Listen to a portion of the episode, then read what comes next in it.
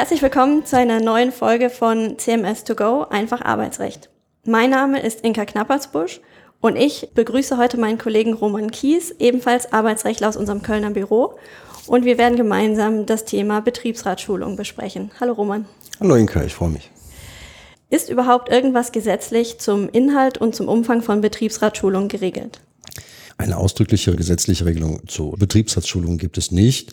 Man kann kurz gefasst sagen, dass der Arbeitgeber für alles aufkommen muss, was für die Tätigkeit des Betriebsrats erforderlich ist. Dazu gehören halt auch eben Schulungen. wenn jetzt jemand beispielsweise erstmalig in das Gremium gewählt wird, dann wird man ihm zubilligen müssen, dass er die notwendigen Kenntnisse erst einmal vermittelt bekommt. Dementsprechend ist es also für die Tätigkeit des Betriebsrats erforderlich, dass Schulungen vorgenommen werden.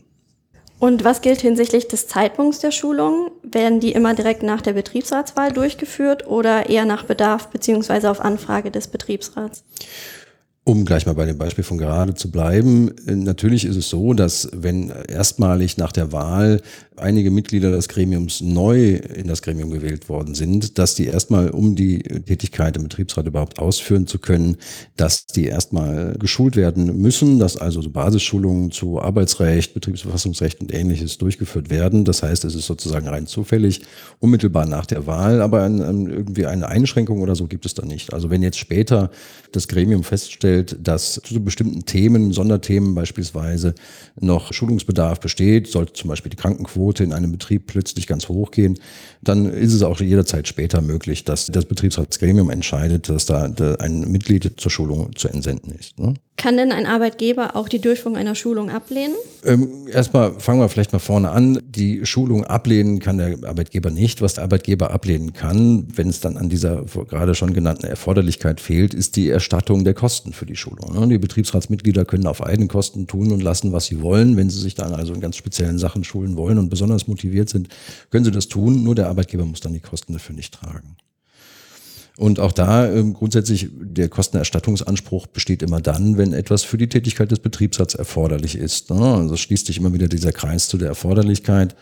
Ähm, wenn also die Schulung zu bestimmten Themen als wirklich erforderlich anzusehen ist, wobei der Betriebsrat da einen großen Beurteilungsspielraum hat, dann sind die Kosten vom Arbeitgeber dafür zu tragen. Das ist ein guter Stichpunkt mit der Erforderlichkeit. Wirkt sich das denn auch auf den Zeitpunkt der Schulung aus? Also es gibt immer wieder die Frage von Arbeitgebern, ob denn die Schulungen während der Arbeitszeit durchgeführt werden können und ob dann die Betriebsräte diese entfallene Zeit nacharbeiten müssen. Ja, grundsätzlich ist es halt auch so, dass jegliche Tätigkeit der Betriebsratsmitglieder für das Gremium, also Betriebsratstätigkeit als solche, dass die in der Arbeitszeit durchgeführt werden sollen. Wenn das jetzt mal aus irgendwelchen Gründen nicht möglich ist, beispielsweise in dem eigentlichen Hauptjob des Betriebsratsmitglieds ist gerade, brennt gerade die Hütte, wie man so schön sagt, ist viel zu tun, dann kann das Betriebsratsmitglied diese Tätigkeiten auch außerhalb der äh, regulären Arbeitszeit vornehmen. Das Besondere dabei ist, dass hier ein Freizeitausgleichsanspruch, ein besonderer besteht, sodass zunächst mal dann sozusagen dafür Freizeitausgleich genommen werden kann. Übrigens gibt es da eine Besonderheit, wenn es jetzt so ist, dass ein Betriebsratsmitglied außerhalb der regulären Arbeitszeit Dinge gemacht hat, wie beispielsweise an der Schulung teilgenommen oder andere Tätigkeiten für den Betriebsrat, dann sind diese besonderen Mehrarbeitszeiten eben anders zu behandeln als die üblichen Überstunden, die im Rahmen der normalen Berufstätigkeit des Betriebsratsmitglieds zustande kommen, sodass also da bestimmte Schwierigkeiten bestehen für Arbeitszeitkonten und ähnliches. Aber äh, um auf deine eigentliche Frage einzugehen, die dürfen natürlich während der Arbeitszeit durchgeführt werden und nachgearbeitet werden muss da nichts. Gibt es denn vielleicht zumindest einen Anhaltspunkt für Arbeitgeber zu sagen, dass die Schulung nicht an jedem beliebigen Ort stattfinden muss? Man hört das ja immer wieder, dass Schulungen bevorzugt an schönen Orten stattfinden, also irgendwo mhm. am Meer oder wo sonst die Sonne scheint. Kann da der Arbeitgeber irgendwas einwenden?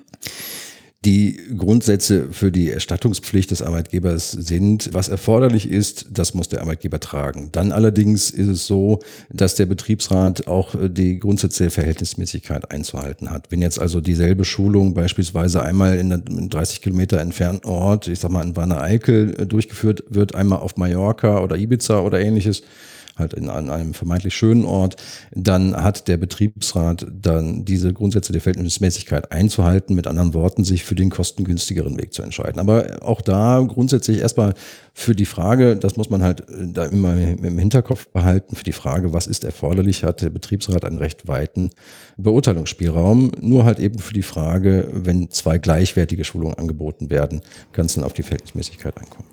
Jetzt besteht ja ein Betriebsrat aus verschiedenen Mitgliedern. Also wir haben ja den Vorsitzenden, seinen Stellvertreter, normale Mitglieder und auch Ersatzmitglieder. Haben die denn alle denselben Schulungsanspruch oder kommt es da schon auf die jeweilige Position im Betriebsrat an?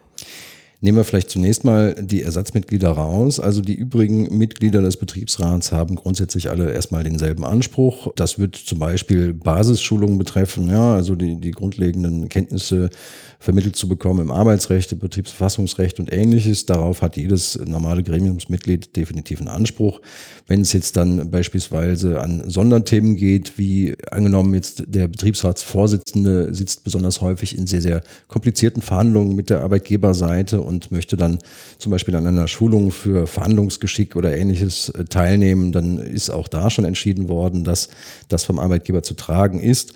Aber das wird sicherlich nicht für jedes äh, Betriebsratsmitglied gelten, sondern halt eben für die Betriebsratsmitglieder, die dann maßgeblich an der Verhandlung beteiligt sind zum Beispiel. Wenn wir uns jetzt mal die Ersatzmitglieder anschauen, dann ist es so, wenn jetzt ein Ersatzmitglied wahrscheinlich nie oder halt nur ganz, ganz selten mal nachrücken wird, dann wird man dem Ersatzmitglied wohl kaum äh, die Kosten erstatten müssen, insbesondere für Spezialthemen oder ähnliches beispielsweise zur Senkung der Krankenquote oder sowas. Aber grundsätzlich hängt es da davon ab, wie häufig denn das Ersatzmitglied nachrückt. Wir haben ja ähm, verschiedene Betriebsratsgremien, also angefangen beim lokalen Betriebsrat über den Gesamtbetriebsrat bis teilweise zum Konzernbetriebsrat sodass sich auch da die Frage stellt, ob das einen Unterschied macht, ob jetzt jemand ein Betriebsratsmitglied ist oder dem Gesamtbetriebsrat oder Konzernbetriebsrat angehört in Bezug auf Schulungsinhalte. Also juristisch-technisch sozusagen macht es erstmal insofern keinen Unterschied, als dass ja die Mitglieder im Gesamtbetriebsrat und im Konzernbetriebsrat solche sind, die in einem lokalen Betriebsrat eigentlich sind und dann entsandt werden. Ne? Also insofern werden die die Basisschulungen ja ohnehin wahrscheinlich schon aus ihrem lokalen Betriebsrat sozusagen mitgenommen haben. Allerdings gibt es Aufgaben, die dem Gesamtbetriebsrat oder dem Konzernbetriebsrat originär unterfallen. Wir denken mal jetzt mal an die Einführung eines konzernweite Einführung eines IT-Systems. Häufig ist das halt eben nur über, über mehrere Unternehmen gleichartig möglich dann könnte das zum Beispiel eine Aufgabe des Konzernbetriebsrats sein, die so bei dem lokalen Betriebsratsgremium nicht anfällt, sodass also es hier sozusagen aufgrund der Zuständigkeit des Gremiums ein besonderes Thema ist, sodass halt da auch ein besonderer Schulungsanspruch bestehen kann. Ne? Also es ergibt sich dann sozusagen aus der Zuständigkeit des Gremiums etwas Spezielles.